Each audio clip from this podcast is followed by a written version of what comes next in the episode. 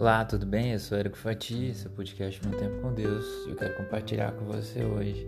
A palavra de Deus está em Isaías, capítulo 30, verso 21, que diz assim: E os teus ouvidos ouvirão a palavra do que está por detrás de ti, dizendo: Este é o caminho, andai nele, sem vos desviardes nem para a direita nem para a esquerda.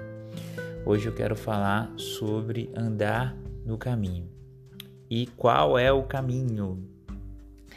Nós temos muitas decisões ao longo da vida, né? E a gente costuma dizer que ao longo da vida a gente vai fazendo escolhas e percorrendo caminhos.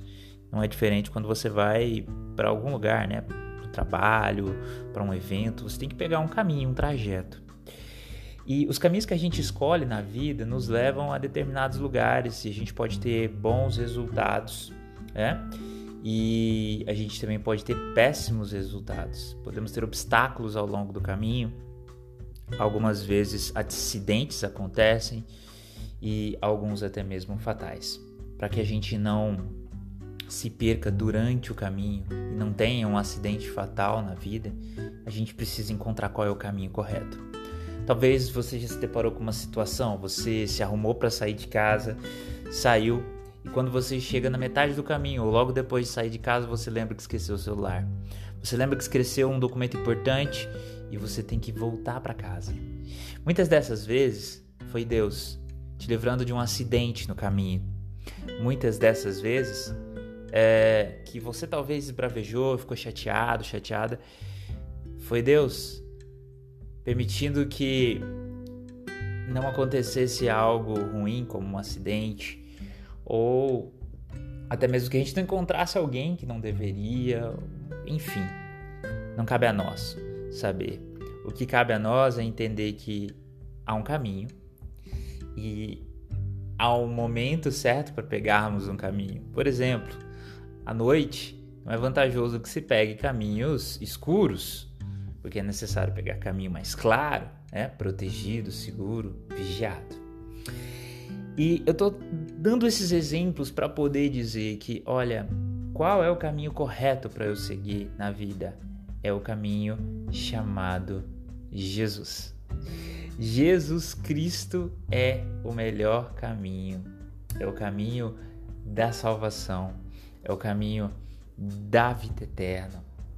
E andando no caminho Jesus Cristo, todas as coisas são perfeitas, são boas. Vamos passar por dificuldades, sim, é normal, afinal de contas nós estamos vivos, mas o caminho é Jesus Cristo. Jesus Cristo, ele em cada ato, em cada atitude dele, ele demonstrou amor. E esse é o caminho. Jesus ele não passou a mão nos pecados.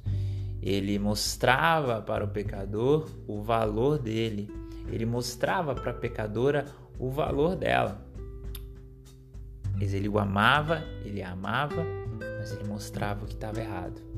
Então o caminho é esse: é amarmos as pessoas como Jesus nos amou. Eu preciso sair aí mostrando para todo mundo qual é o erro dele, o erro dela, não.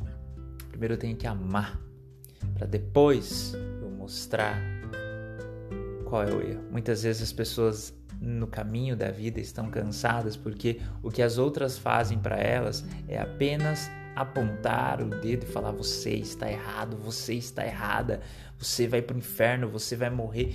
E ninguém quer ouvir isso. O que a gente precisa mostrar para as pessoas é que o caminho é o caminho do amor de Jesus Cristo. E quem convence do pecado, do mal, que as pessoas estão fazendo as coisas erradas, é o Espírito Santo de Deus. Por isso a gente precisa ter um encontro neste caminho, que é o caminho de Jesus Cristo, que é a saída para a vida eterna, que é a saída para a gente vencer os problemas aqui nessa terra. Como ele disse, não te mandei eu, esforça-te, tem de bom ânimo, porque eu venci o mundo, disse Jesus. Como ele bem disse, no mundo três aflições, mas tem de bom ânimo, porque eu venci o mundo. Sabe, Jesus, ele é o caminho, ele é a verdade, ele é a vida. Ele é o Verbo e ele estava com Deus lá no princípio. Então o caminho é Jesus Cristo, que você tenha uma vida condizente com o caminho de Cristo, que você escolha o caminho da segurança, da paz, do amor. Que Deus te abençoe, que você tenha um dia na presença dele. Eu te recomendo a leitura hoje de Isaías 30 e de João, capítulo 1. Que Deus te abençoe.